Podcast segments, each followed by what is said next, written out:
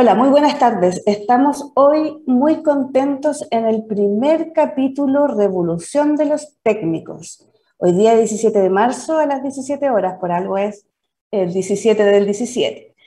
Eh, estamos eh, contentos porque por fin tenemos un espacio para hablar de la educación superior técnico profesional, la innovación y el desarrollo tecnológico.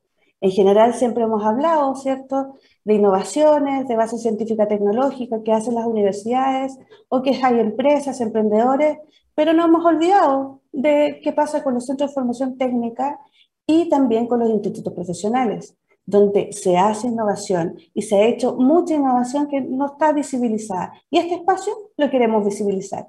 Es por eso que queremos en esta revolución de los técnicos que estén todos conectados, que nos puedan contar cada uno de los protagonistas que van a ser, centros de formación técnica y también institutos profesionales, así como también eh, estudiantes, docentes y también otras instancias y otras iniciativas que le van a ayudar a este ecosistema a poder seguir innovando. Así que se viene esta revolución con muchas ganas y con mucho ímpetu, así que estamos con todo.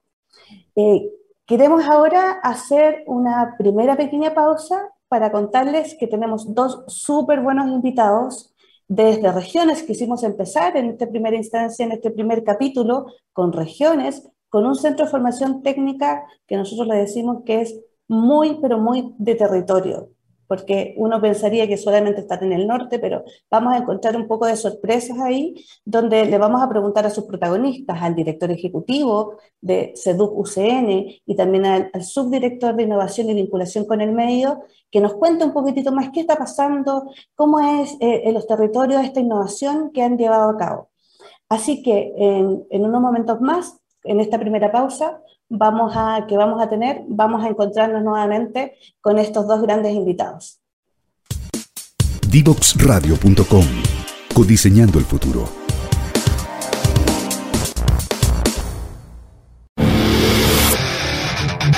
Quieres descubrir el valor de las ciencias de la computación en el desarrollo de los niños y jóvenes, no te puedes perder Día Cero. Día Cero. Todos los jueves a las 18 horas, junto a Belén Bernstein y sus invitados. Día Cero. No te quedes fuera. Conversaciones de futuro para Latinoamérica. Latinoamérica. Cada martes y jueves a las 9 de la mañana en Latam 2050. Con Ángel Morales. Somos divoxradio.com.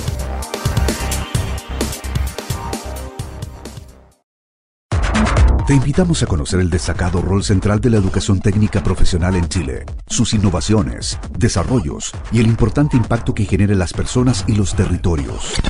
Cada jueves, 17 horas, junto a Elizabeth Zapata, solo en divoxradio.com.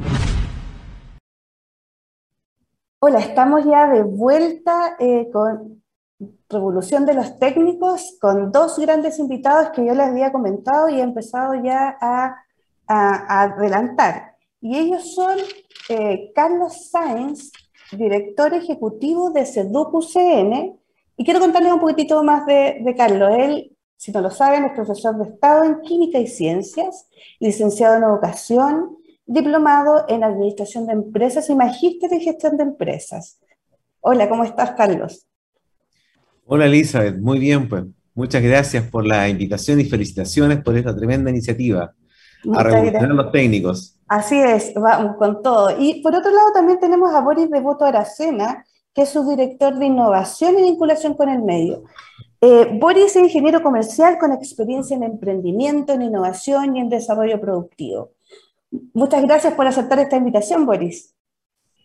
Muchas gracias, Elizabeth, y gracias a ustedes al programa también por esta tremenda eh, invitación y también esta iniciativa de poder poner en valor lo que hacemos desde la formación técnico profesional.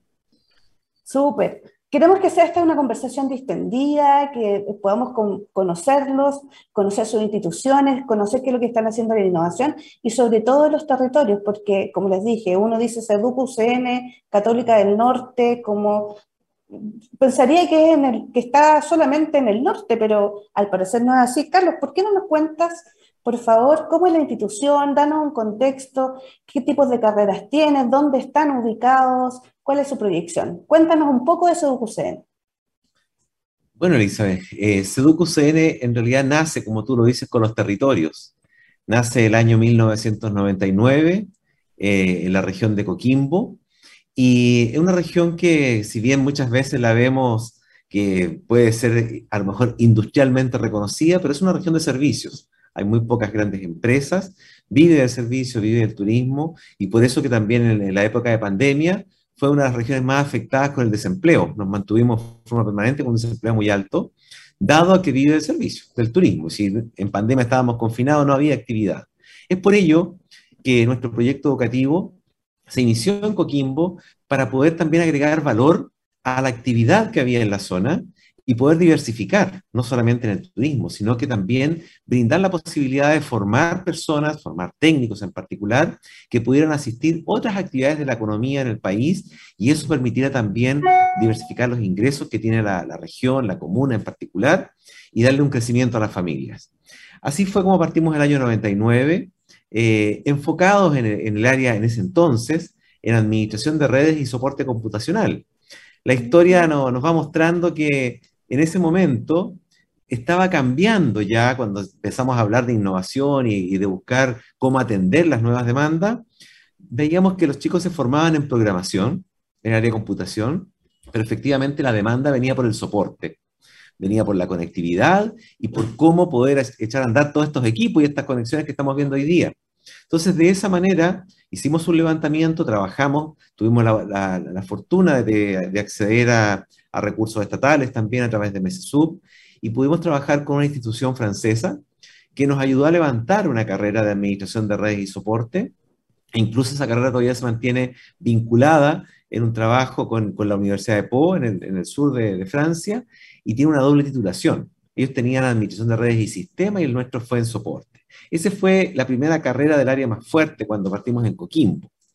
Eh, y, rápidamente fuimos incorporando otras áreas, por supuesto, en el norte, asociadas a minería, donde también identificamos la necesidad de estos territorios. Y ya algún día conversábamos, cuando uno eh, identifica lo que hay hoy día en la ley respecto a, lo que es operar maquinaria pesada, encontramos que la ley dice que con octavo básico eh, uno puede sacar una licencia clase D, que te permite manejar una grúa horquilla, una retroexcavadora, un cargador frontal, y bueno, y todo el equipo pesado que está incluido en la, industria.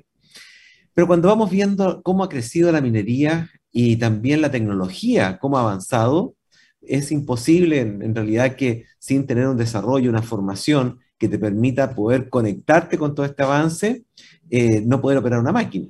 Entonces fuimos y también levantamos esta, esta carrera el operador de maquinaria pesada, que hoy día es una de las carreras más, eh, con más demanda en nuestra institución, porque no solamente es para minería, sino que también es para construcción, maquinaria pesada en, la parte agrícola, que se va utilizando en todos estos medios, en todas estas actividades, y permite que los chicos de manera calificada puedan comprender también cómo funciona la máquina y de manera preventiva y anticipada vayan dando soluciones al mejor uso de estas máquinas.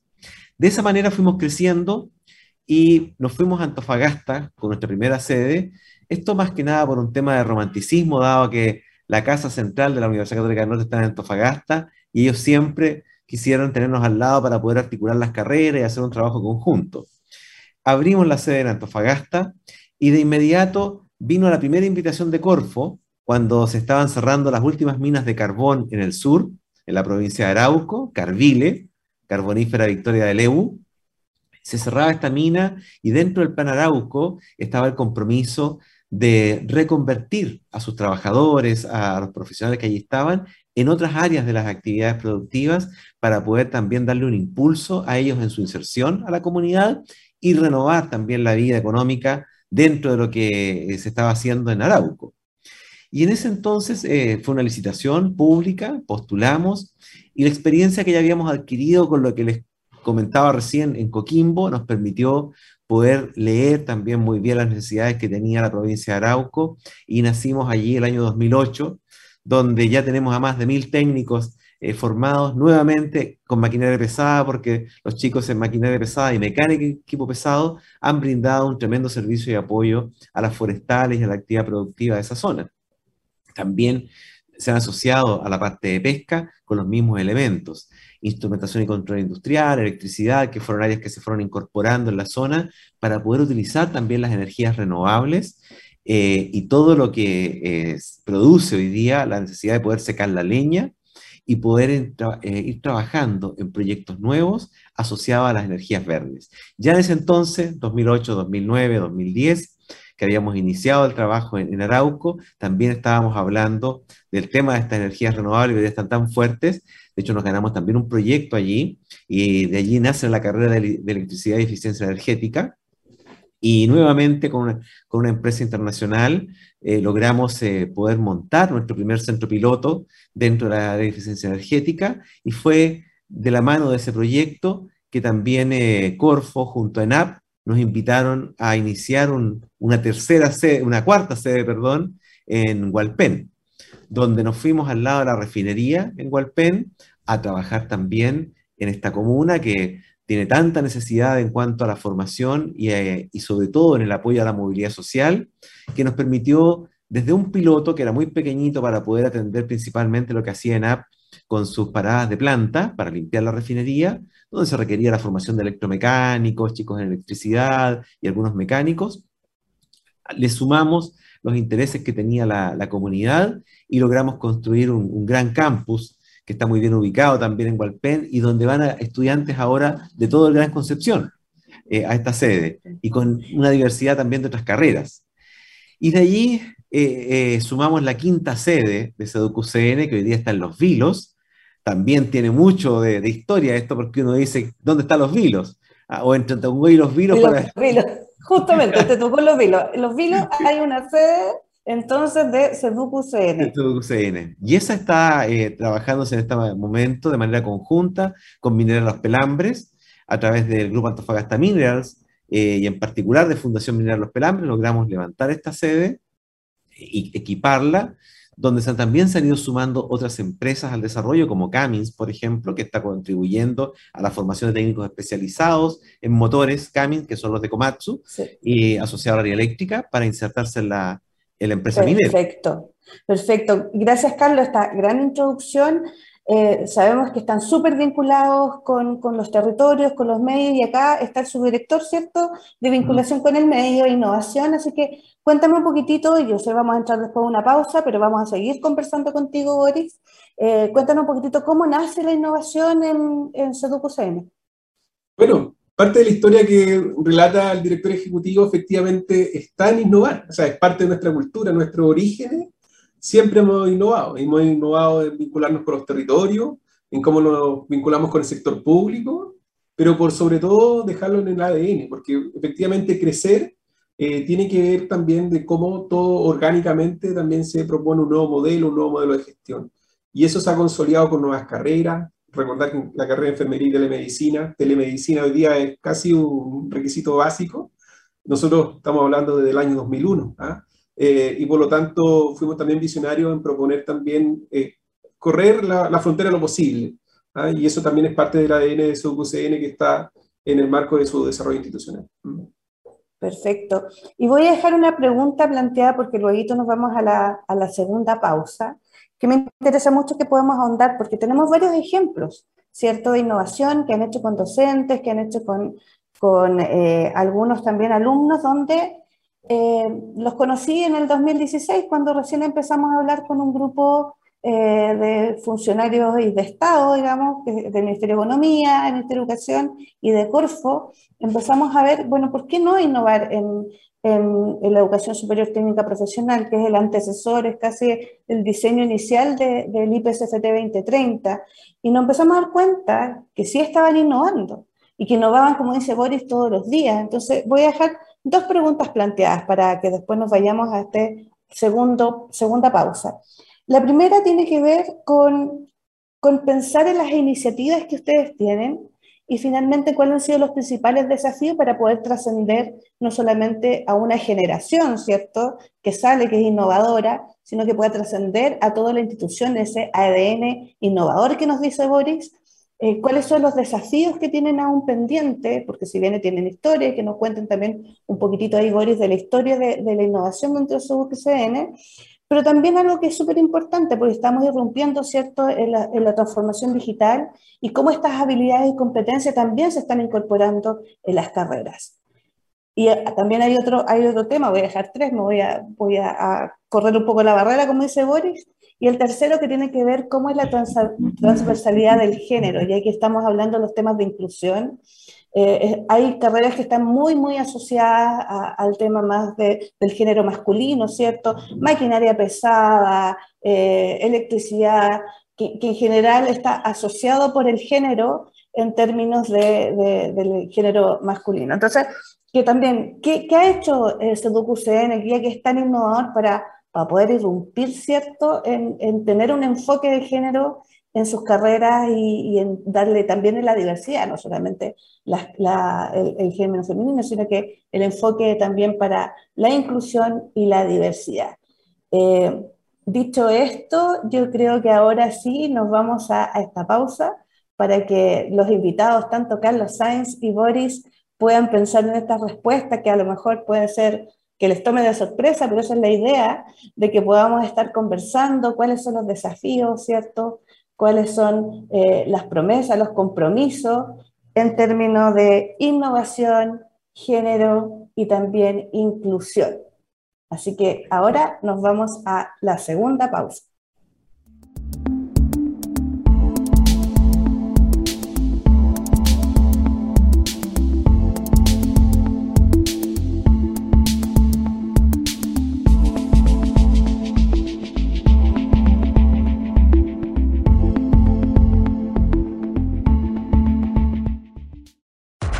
Te invitamos a conocer el destacado rol central de la educación técnica profesional en Chile, sus innovaciones, desarrollos y el importante impacto que genera en las personas y los territorios. Cada jueves, 17 horas, junto a Elizabeth Zapata, solo en divoxradio.com.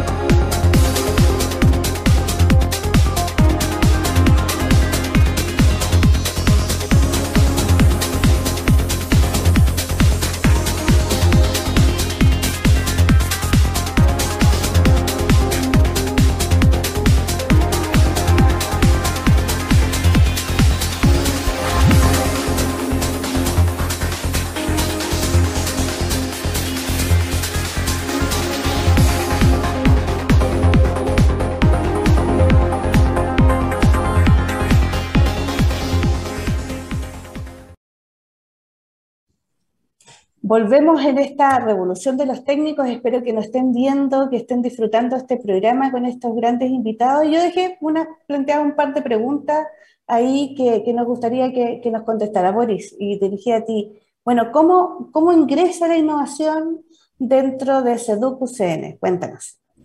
Mira, efectivamente, tengo historia profesional y cuando llegué a SEDUC tenía eh, mis miedos, ¿ah? mi, típico mis pensamientos propios que uno dice, tenemos una oportunidad súper grande de cómo podemos integrarnos a los sectores productivos y efectivamente conocer la cultura de SUCN lo estaban haciendo. Pero tenemos algo mucho, mejor, mucho mejor que hacer, que es poder cambiar la barrera lo posible en el corto plazo. ¿ah? Y ahí, conociendo la historia, nos fuimos dando cuenta que CN tiene una cualidad, que tiene un modelo, un enfoque educativo que está desde lo práctico, modelo basado en formación por competencia y por lo tanto tiene la posibilidad los alumnos en el corto plazo de poder cambiar eh, los escenarios y así cambiar la cultura al interior de las distintas organizaciones a las cuales se integran. Pero eso también hoy día ha ido cambiando, ¿ah? ha ido cambiando desde el punto de vista donde la innovación se ha transformado también en una competencia. Y por lo tanto, los, los alumnos, eh, nuestro modelo desde la formación coloca ese énfasis en el hacer. Y por lo tanto, la innovación hoy día es una herramienta que está al interior en la sala de clases, los alumnos hoy día tienen la posibilidad en todo su ciclo formativo de poder vincularse con problemas reales y proponer soluciones a las distintas comunidades de los distintos territorios. Y ahí es donde está el origen, ¿ah? porque efectivamente se han dado cuenta que con los conocimientos, las competencias técnicas que, que, se forman acá, tienen la posibilidad también de poder contribuir a los problemas locales. Y eso es una gran oportunidad que tienen los sectores productivos para que con profesionales especializados puedan cambiar eh, los escenarios de día de baja productividad que tienen algunas empresas. Entonces, desde ahí parte, ¿ah? parte el, el, espacio que tiene hoy día para poder innovar al interior. Y bueno, la misión de nosotros es acompañar y facilitar ese proceso. Eh, todos sabemos que, que, la base de la innovación tiene que ver con facilitar, ¿ah? facilitar las cosas. Perfecto. Boris, en ese mismo sentido, ¿nos puedes contar alguna iniciativa en particular que a ti te haya como llenado en este mundo de la innovación en el SEDUCUCN? Sí, efectivamente. Mira, eh, a través de los fondos de Mineduc hemos logrado poder vincularnos con las distintas comunidades a nivel país especialmente en, la comuna de Lego, en la provincia de Arauco. ¿eh? Nos hemos vinculado con comunidades mapuche las Kench. ¿ah? Todos sabemos que son comunidades que viven de lo que la tierra le entrega y en este caso el mar. ¿ah? Ellos tenían un, serio problema. Todos sabemos que el sur de Chile tiene un clima complejo. Y ahí eso ha significado para ellos que han tenido que recoger algas y donde eh, significa que la alga mojada tiene un precio menor a lo que es la alga seca, y se acercaron y nos vinculamos con ellos, donde a través de este proyecto, eh, con la comunidad de Leu, pudimos proponer un sistema de un secador de alga en un sistema cerrado. ¿ah? Y eso les dio la oportunidad, y fue hecho por nuestros propios alumnos, por nuestros docentes, acompañados institucionalmente, y donde la misma comunidad del territorio hoy día agradece esa transferencia porque hoy día pueden mejorar y agregar valor a su proceso. ¿ah? Proceso que estaba en una primera etapa que solamente era extraer y no tenían la oportunidad de secar y hoy día sí lo pueden realizar internamente en los territorios. ¿ah? Y otra cosa también que hemos hecho también, porque en este caso es poder vincularnos con los liceos, con los liceos TP, ¿ah? desde el emprendimiento, desde la innovación. Y ahí recuerdo la historia acá en la región de Coquimbo, con el primer proyecto que hicimos con apoyo de la Corfo, el proyecto Jam Maker TICS, ¿ah? que partió en el año 2018, donde ahí nos vinculamos, donde nuestros alumnos se transformaron en mentores y líderes y pudieron eh, acompañar a alumnos de segundo y tercero medio de, las, de colegios de las provincias de, del Choapa, parte del Limarí también y del Elqui, y donde alumnos que incluso no tenían ninguna noción con tecnología, nosotros hoy día en compañía con nuestros alumnos y docentes pudimos acompañarlos para que ellos pudieran poder crear soluciones pensadas en su territorio. ¿ah? Y ahí tuvimos la oportunidad que trabajamos con cursos de Canela, de Los Vilos, de Salamanca, ¿ah? de acá de La Serena, de Coquimbo, y los dirigimos en todo un programa donde los llevamos a distintas partes, pero lo más importante, la experiencia y ver que ellos tienen talento. ¿ah? Y ahí pudieron también innovar y transferir capacidades para poder despertar ese interés por la innovación y el emprendimiento. Excelente, o sea, también está la innovación, la, movilidad social, el territorio, la identidad del territorio, porque las innovaciones tienen su propia identidad, ¿cierto? Eh, donde hay que poder conocerlo y poder probar en entornos que son reales. De hecho, no, son los desarrollos que pueden hacer los institutos profesionales centros de formación técnica son a escala real, porque van desde la práctica.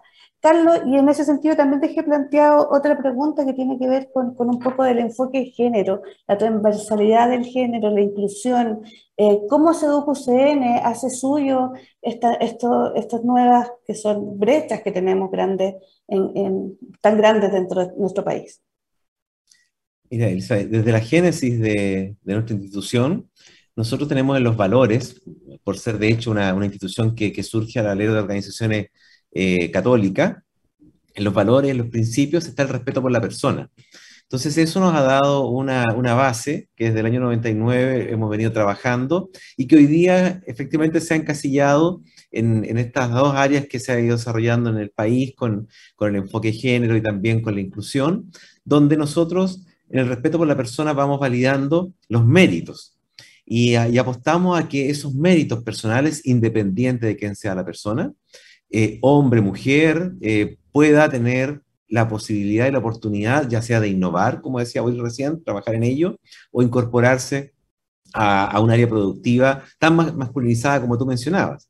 Y en ese sentido hemos siempre sido eh, cuidadosos y hemos cautelado que la imagen que vamos dando a las carreras también, la presentación, ojalá sea mixta, donde vas a ver que la promoción, donde vamos eh, presentando lo que hay, porque efectivamente hay carreras que tienen más demanda de, mujeres que de hombres y viceversa.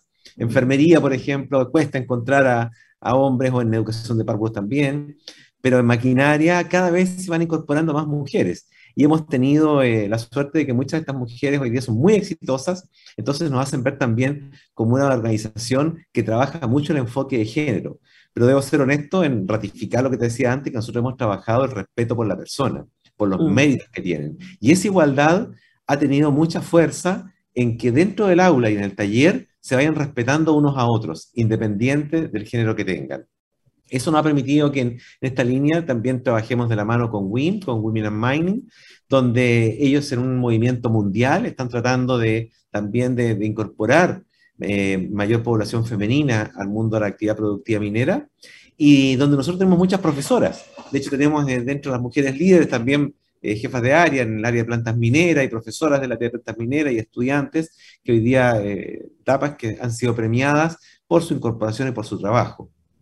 Y sumado a esto está lo de la inclusión que tú mencionabas, donde también dentro de estos mismos valores, en la, en la inclusión, nosotros hemos eh, trabajado todo el tiempo con una apertura de puertas, con una apertura de, institución a todas aquellas personas que deseen crecer en función de la educación. Entonces esa inclusión no discrimina por vulnerabilidad, porque estamos en lugares donde hay riesgo social altísimo, eh, todo lo contrario, tenemos apoyo, hay programas de acompañamiento, tenemos una unidad eh, de acompañamiento estudiantil y docente, donde hay psicopedagogos, donde también acceden a psicólogos que permiten poderlos irlos fortaleciendo y acompañando para que puedan tener éxito en lo que hacen. Además, estamos con todos los pueblos que están presentes en Chile, porque tenemos también extranjeros estudiando con nosotros, los pueblos originarios que están en este momento trabajando en, en Arauco principalmente, con lo que ya mencionaba Boris, eh, también eh, trabajamos en, el proyecto que va a desarrollar SEDUCUCN en el año 2023, que estamos ahí confiados en partir en Chiloé. Estamos de la mano con el Consejo de Caciques trabajando, donde también esperamos eh, poder atender de buena manera a, toda esta población que está deseosa de incorporar capacidades técnicas dentro de su población y poder también desarrollar sus propias economías.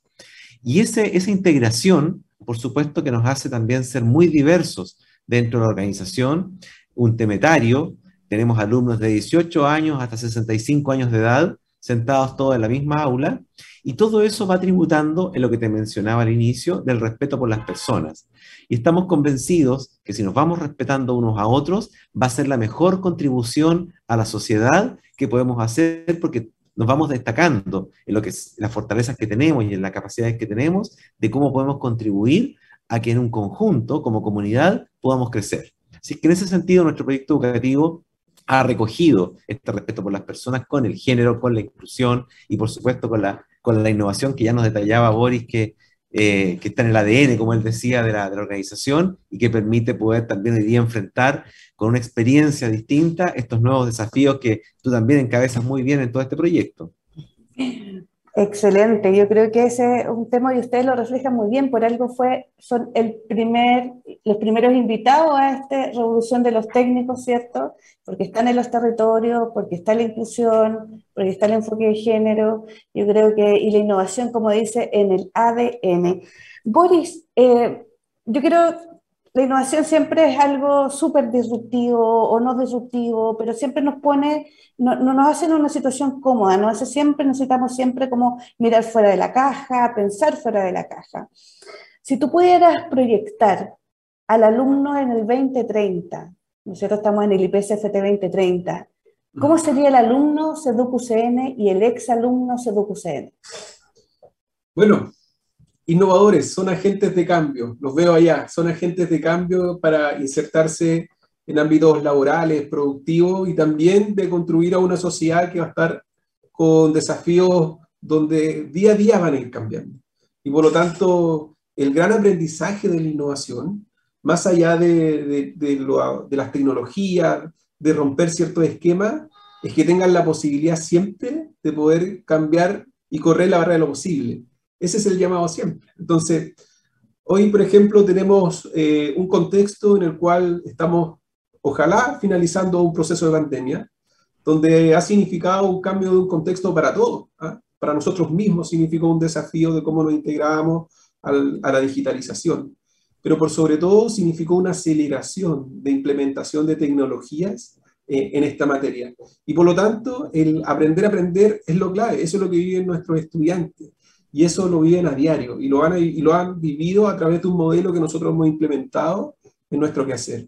Y, y eso es lo clave. Entonces, ¿cómo veo al alumno CN de aquí al 2030? Son agentes de cambio que a través del aprender a aprender van a cambiar la condición de la empresa por medio de la innovación, por medio del emprendedurismo también, que son herramientas que, que estamos desarrollando al interior. Excelente.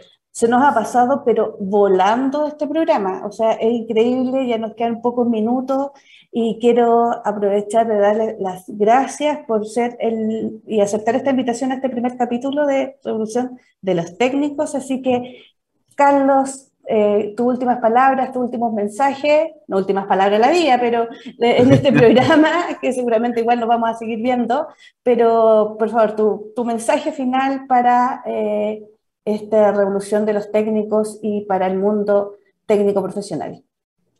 Bueno, en primer lugar, reiterar las felicitaciones por la iniciativa, Elizabeth, por atreverte a hacer algo distinto, por comunicar.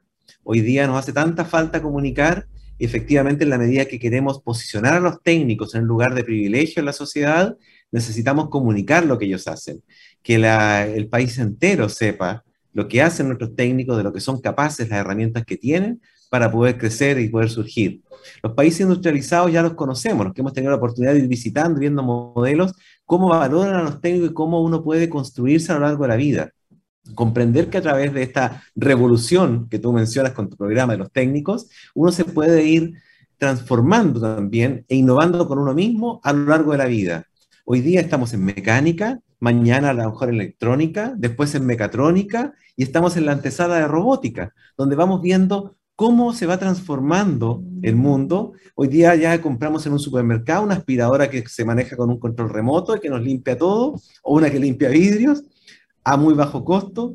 Eso requiere mantención, requiere instalación, requiere desafíos también porque hay que desarrollarla y, y hacerla entrar en otros espacios.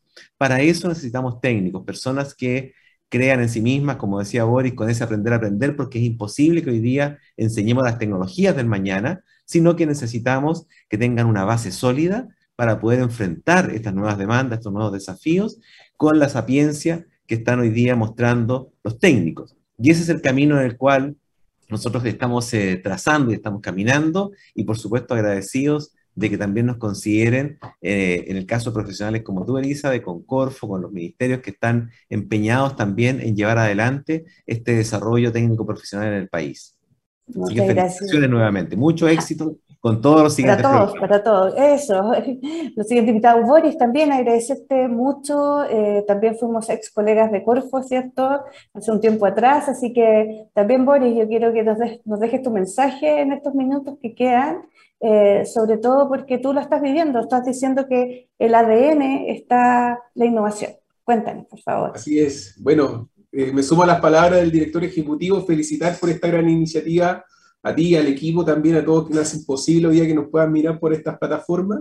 Y bueno, a raíz de esto, dejar los invitados también a, que este día, martes 22 de marzo, nos puedan seguir en nuestras redes sociales de CDUCN porque tenemos una gran noticia. CDUCN hoy día comienza un camino de consolidar toda esta trayectoria, toda esta experiencia y consolidarla formalmente como dijimos, en el ADN y darle cuerpo también. ¿ah? Así que este día 22 de marzo vamos a hacer el lanzamiento de nuestra agenda de innovación, que está en, el alero del programa IPCPT 2030, que estamos ejecutando en apoyo de Corfo y Minedu, y que nos va a dar la oportunidad, como dije, de darle cuerpo, pero por sobre todo de materializar y dar contenido al quehacer de la innovación. La innovación hay que conducirla también. ¿ah? Así que este día martes vamos a tener ese evento y también vamos a contar con la compañía de excelentes relatores y, en esa instancia también va a ser un, excelente espacio donde también vamos a poder transmitir toda nuestra experiencia.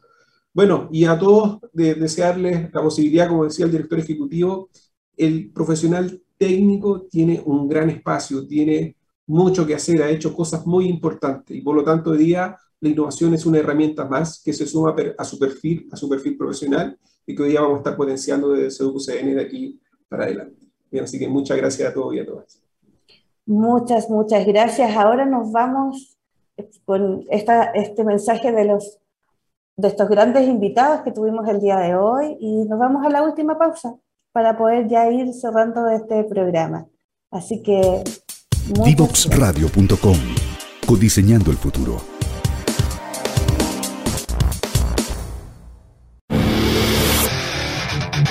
Si quieres descubrir el valor de las ciencias de la computación en el desarrollo de los niños y jóvenes, no te puedes perder. Día Cero. Día Cero. Todos los jueves a las 18 horas, junto a Belén Bernstein y sus invitados. Día Cero. No te quedes fuera. Conversaciones de futuro para Latinoamérica. Latinoamérica. Cada martes y jueves a las 9 de la mañana en Latam 2050 con Ángel Morales. Somos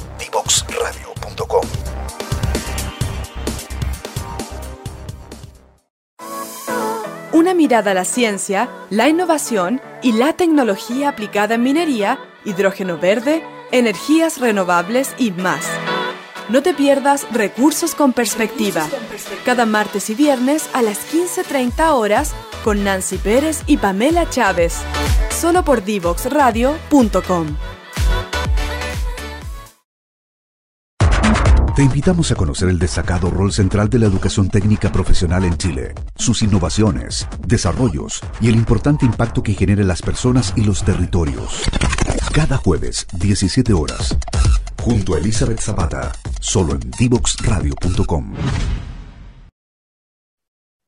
Bueno, estamos ya culminando el primer capítulo de Revolución de los Técnicos, algo que nos tiene muy contentos porque es el momento para poder visibilizarlos. Y visibilizarlos para que los técnicos hagan su revolución, puedan innovar, puedan transferir tecnologías a su entorno, porque lo hacen, lo hacen el día a día, resuelven los problemas. Y, pensar, imagínense, como decía nuestro invitado el día de hoy, eh, ¿qué pasaría si no hubiesen técnicos? En todo, en todo, en todo, lo que hubiese pasado en la pandemia, por ejemplo si no hubiese estado los técnicos de enfermería, si no hubiese estado las personas de mantención, ¿cierto?, en los hospitales. Hay mucho, mucho, mucho que tienen que decir estos técnicos y los centros de formación técnica y también eh, los institutos profesionales en este ambiente de innovación, en este ambiente, en este ecosistema de transferencia tecnológica, donde le están dando mucho valor, porque cambian vidas, porque también hay una movilidad social importante, porque la valorización de la educación técnica profesional en sí tiene que estar en lo más alto y para que puedan jugar un rol entre los ecosistemas, en los ecosistemas de innovación, en los países que están más desarrollados, ¿cierto? Juegan un rol importante, están conectados con las universidades, están conectados con los institutos de investigación, con las empresas y también con la sociedad civil. Y en ese sentido, yo creo que este espacio queremos que los técnicos puedan tener para poder visibilizar su aporte, que es un aporte real y concreto, a eh, los ecosistemas de innovación y sobre todo los territorios.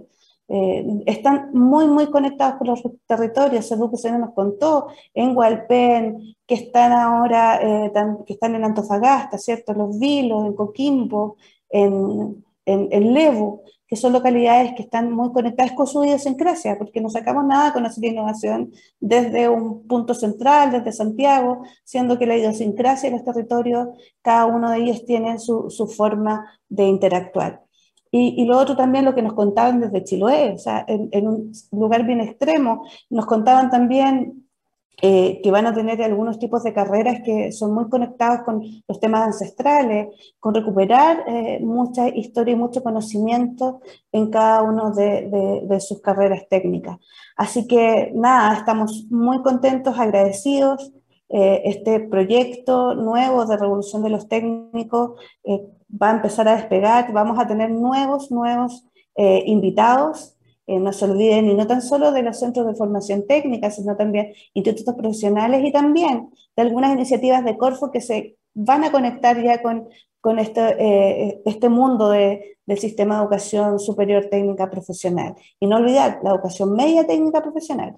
Tampoco quiero que olviden que estamos en divoxradio.com Estamos en las redes sociales, ¿cierto? En LinkedIn, en Facebook, en Instagram, Twitter, YouTube, Spotify, donde pueden escuchar este capítulo y todos los que se vienen, eh, tanto por Spotify, por podcast o con, también mirándolos nuevamente en YouTube.